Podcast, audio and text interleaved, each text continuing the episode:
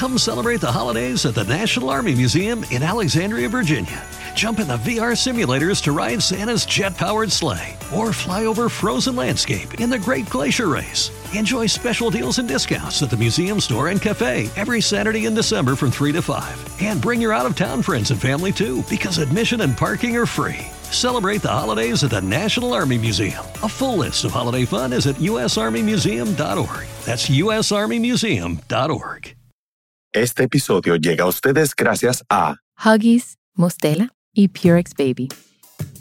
Bienvenidos a Baby Time Podcast para nuevos padres y padres de nuevo. Hola, soy Micaela Riaza, madre de dos hijas, dula posparto, educadora de lactancia, educadora de preparación al parto y creadora de Baby Time.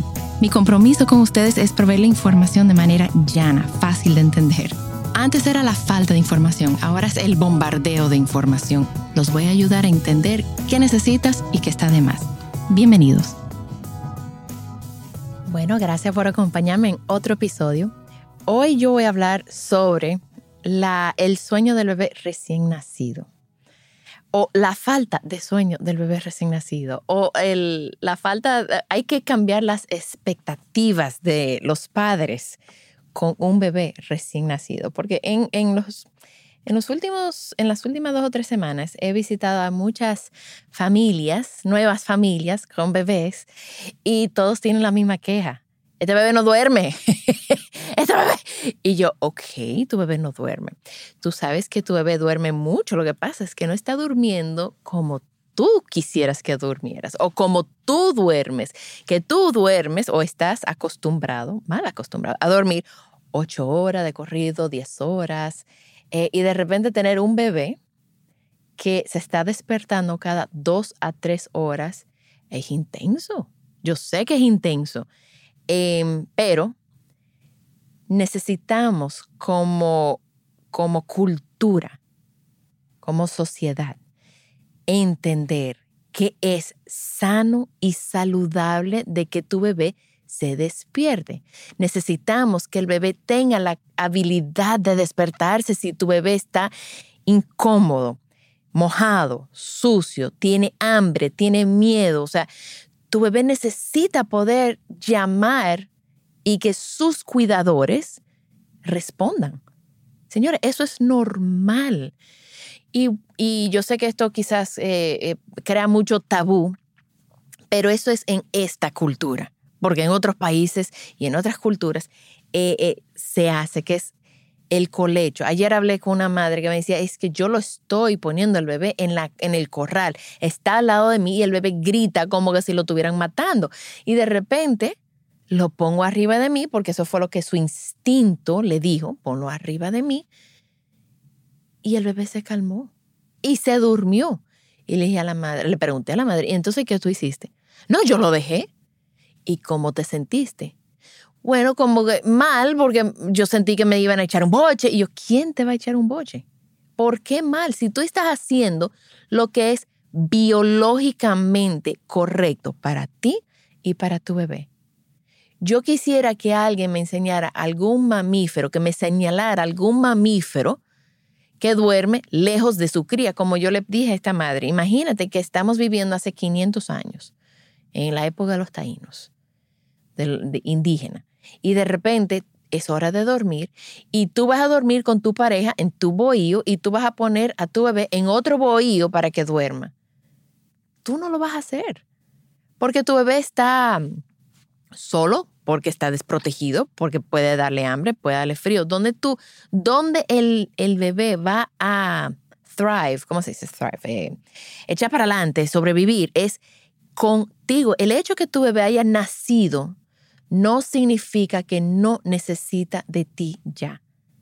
Siguen necesitando de nosotros biológicamente.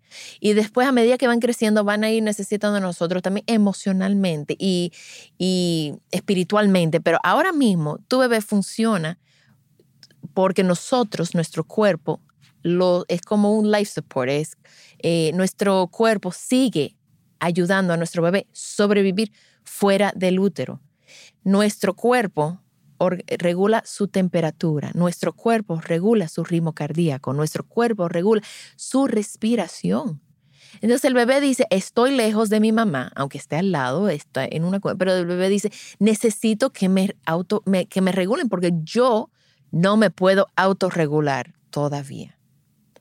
Entonces, cuando los padres me dicen, no, es que yo no quiero que se me acostumbre, bueno, pero es que tu bebé tiene nueve meses durmiendo contigo, estaba en la barriga, o sea, no está mal acostumbrado. Tu bebé lo que está exigiendo es lo que es lo, lo, lo que él espera lo natural, lo normal. Eso para el bebé es normal. No es normal estar lejos de ti. Y es imposible, señores, mal acostumbrar a un bebé por tenerlo cargado y en tus brazos, en un portabebé. El portabebé es una herramienta que yo honestamente no sé cómo la gente sobrevive sin eso, de cómo cargar a nuestro bebé y, y responderle a la necesidad de nuestros bebés antes de que eh, nos den una señal. Nos volvemos tan sensibles los que porteamos a nuestro bebé a sus necesidades cuando lo tenemos cerca. Es como, como si nos sincronizáramos. Entonces, tenemos que entender que estos bebés nacen, están en un mundo eh, extraño para ellos, un mundo grande, y donde ellos van a sentir confort es con nosotros, lo más cerca a nosotros posible. Entonces, un bebé, me preocuparía si un bebé te duerme 5, 6, 7, 8 horas. Es de preocuparse, porque los bebés en, las en los primeros meses debe de despertarse con frecuencia para comer, para mantener la, la producción de leche y para saber que mamá está ahí o papá está ahí, mi cuidador está cerca. Es para darles seguridad. Entonces, preguntarme a mí que cuando este bebé va a dormir es como preguntarle al bebé o exigirle al bebé o esperar que el bebé de un mes, dos meses, arranque a caminar. Están, le están pidiendo algo que el bebé no está capaz de dar, que no está en una capacidad de dar. El bebé necesita tener un sueño ligero, transitorio, eh, donde el bebé se despierte. Ahora, ¿por qué los bebés duermen de día y no? Porque sí, es verdad, duermen de día. Duermen, son capaces de dormir solos en la cuna y en el Moisés, duermen muchísimo en el día. Y hay mucha, déjame tocar ese tema un momentico. El, el sueño en el día, hay informaciones, o como eh, eh, todas las informaciones son contradictorias en todo. hay informaciones que dicen que recomiendan que cada sueño del bebé sea en un, en un lugar oscuro.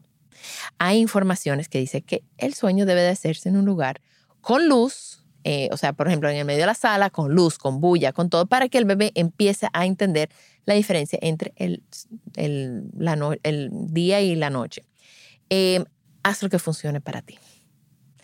Eh, si a ti te funciona, porque los bebés si se acostumbran a estar solamente de noche, si te agarró el, momento de la siesta fuera y tu bebé tiene dificultad en bloquear sonidos y, la luz, entonces se te puede complicar. Lo, ideal es tratar de que tu bebé sea lo más flexible eh, posible.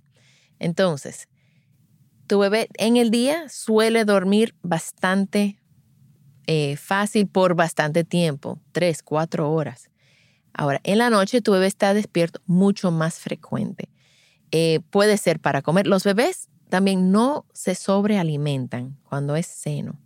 Es imposible sobrealimentar un bebé cuando es tomando el seno, aunque el bebé eh, tenga reflujo, aunque el bebé lo bote, aunque no hay que restringir la leche del seno. El bebé solo se va a, organizar. Em, entonces, ya de noche, y me acuerdo que había una madre y decía, sí, entonces de noche pareciera como que le salen como unos alfileres al, al, Moisés o a la cuna, porque el bebé no quiere estar. Y la mamá literalmente empezó a buscar los alfileres en la cuna. Y realmente no, es que el bebé sabe que es de noche, que está más vulnerable. Entonces ese bebé necesita estar contigo. Una pregunta, Mica. ¿Hasta qué edad le está pasando eso? Ajá. Hasta que le, está pullando la cama. Mira, tú sabes que el bebé, realmente, nuestros hijos, el, el aprender a dormir solo es algo que viene con madurez y con bueno, sí, con madurez. Entonces, nuestros, nuestros hijos llegan a, ese, a esa madurez, por decir, entre los 5 y los 7 años, donde el bebé puede, el niño ya puede entender, ok, estoy durmiendo solo, pero no estoy, eh, eh, el- la separación de, de su mamá o de su papá le crea alarma al bebé. Pero a los cinco años un manganzón que se cepilla Sí. y hace pipí solo. Sí, y no necesariamente tiene que dormir en la cama. Ya ahí sí el bebé puede- o el niño sí puede dormir cerca de los padres o pueden dormir en otra habitación. Cada niño es diferente. Ok, ok. Pero yo te voy a decir, yo, yo soy que, yo que soy una mujer adulta. A mí no me gusta dormir sola. Yo no estoy. Cuando mi esposo se va de viaje, yo agarro una de mis hijas para dormir porque yo no estoy acostumbrada a dormir De sola. relajo, mica. No, de verdad. Tú pones a tus hijas de mojiganga. De verdad. O sea, el otro día estábamos las tres solas en, en- Mi esposo no estaba y estábamos las tres solas en Jarabacoa y las tres dormíamos en la cama. Ahora eso sí. Yo dormí de mal, Claro, pero son tres mujeres en una cama. pero queríamos, pero sabíamos que juntas estábamos protegidas. Claro, claro, claro, claro. Entonces, el hecho, mira, el, los, los niños pueden aprender, pero esperar eso de un recién nacido es, es imposible. O sea, tú no lo puedes esperar. El bebé, ahora, a partir de los seis meses, siete meses, en eso de siete, seis meses al año, es posible que el bebé empiece a querer estar en su habitación. Eh, o sea, puede aceptar estar, dormir lejos de, de mamá o papá. Incluso la Academia de Pediatría Americana recomienda el colecho, eh, que el bebé duerma en la misma habitación que los padres, no en la cama, pero en la misma habitación, por el primer año, porque reduce el síndrome de muerte súbita. El que el bebé duerme en proximidad a los padres Sí, lo habíamos dicho, yo creo, Lo en un habíamos episodio, en un episodio, sí. ayuda a que ese bebé, si tiene un episodio de, si se enferma, si para de respirar, o sea, la- estamos sincronizados, entonces estamos mucho más, eh, nos despertamos y estamos más aware, más conscientes de, de, Claro, de claro. este bebé. Inclusive cuando uno estaba chiquito, que uno se sentía enfermo, para sentirse mejor iba para donde los papás. Iba para donde los padres. Sí, es verdad. Entonces, ahora, después del año, es posible que tu bebé ya pueda en- entender, porque para poder dormir y saber que no está, no hay separación, tenemos que hacer como crear un puente. Y en vez de decirle al niño, estamos eh, buenas noches y ya, y eso ahí se acabó. No tenemos que crearle un puente al niño donde lo enfoquemos en que vamos a soñar juntos, yo voy a soñar contigo. Es como enfocarlo en la próxima, en el próximo encuentro. Pero eso un bebé no lo entiende. Ya el bebé tiene que tener cierta conciencia o el niño tiene que tener cierta conciencia para poder decir, ok, yo te voy a ver en, en, en el sueño, mami, o yo te voy a ver justo en la mañana, mami. Yo voy a soñar contigo para, o sea, es, es poder como proyectar, pero eso es entre los dos y los tres años, o tres años, cuatro años. Oh, wow. Entonces, cuando tú piensas que un ser humano vive hasta 70, 80 años, nuestra infancia, como mamíferos, somos los que tenemos la infancia más larga. O sea, fíjate, un perro ya al año ya, ya es adulto, ya, eh, ya a las siete semanas, ocho semanas, ya se puede destetar, que eso va a ser otro episodio hablar del destete. Pero nuestra, nuestra cría, el, bebé humano, no puede caminar hasta el año, no puede hablar hasta el año, más o menos, eh, y no puede, e- es, necesita todavía mucho, mucho apoyo emocional, físico, de día y de noche. O sea, nosotros no podemos ser estos padres, tenemos que ser coherentes, no podemos ser estos padres donde de repente agarramos, abrazamos y le damos todo nuestro cariño al bebé y de noche se lo quitamos. Eso el bebé no lo entiende, o sea, ¿por qué me quitan esto de noche cuando más, quizás más lo necesito? Eso hace más sentido, en verdad. Claro, tenemos el día entero dando un abrazo y beso y de la noche tú para tu lado y yo para el mío. No, no, Y yo no te voy a hacer caso, para que te acostumbre a que yo no te voy a hacer caso, pero en el día ven. O sea, ahí eh, el bebé va a chipear o el niño va a chipear. Y, si, ¿y entonces, ¿qué es esto? Sí. Em, o sea que, nada, tu bebé recién nacido no va a dormir. Va a dormir en bloquecitos cortos de dos horas, tres horas. Y tú, mamá y papá, tienen que aceptar eso. A medida ya llegando, y eso lo vamos a hablar en, el próximo episodio, vamos a hablar de qué pasa cuando llega a los bebés a los cuatro o seis meses, cómo su sueño cambia un poquitico, pero los bebés tienen solamente dos tipos de sueño, sueño activo y sueño tranquilo. Y ya alrededor de los cuatro meses, ese sueño se va, va cambiando y se va eh, pareciendo más al sueño de nosotros. Entonces vamos a hablar de eso, de las regresiones o como eh, se le puede ver como una progresión de sueño de los cuatro y de los seis meses en el próximo episodio. También estamos en babytimerd.com con nuestros talleres online, donde yo y todo el equipo estamos disponibles para ayudarlos a sobrevivir el posparto y todo lo que conlleva. Gracias por acompañarme. Por favor, comparte este episodio con alguien que necesite escucharlo. Nos pueden seguir en las redes sociales como BabyTimeRD. Babytime Podcast es grabado en Pinktree Studio.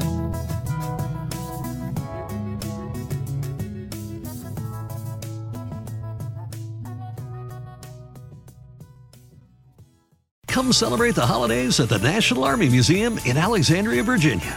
Jump in the VR simulators to ride Santa's jet powered sleigh or fly over frozen landscape in the Great Glacier Race. Enjoy special deals and discounts at the museum store and cafe every Saturday in December from 3 to 5. And bring your out of town friends and family too because admission and parking are free. Celebrate the holidays at the National Army Museum. A full list of holiday fun is at usarmymuseum.org. That's usarmymuseum.org. Add sparkle to your holidays with Boone & Sons Jewelers. A burst of color for festive holiday occasions and unique gifts they'll treasure forever. Boone & Sons Jewelers in Chevy Chase, DC and McLean and virtual shopping experiences by appointment at booneandsons.com.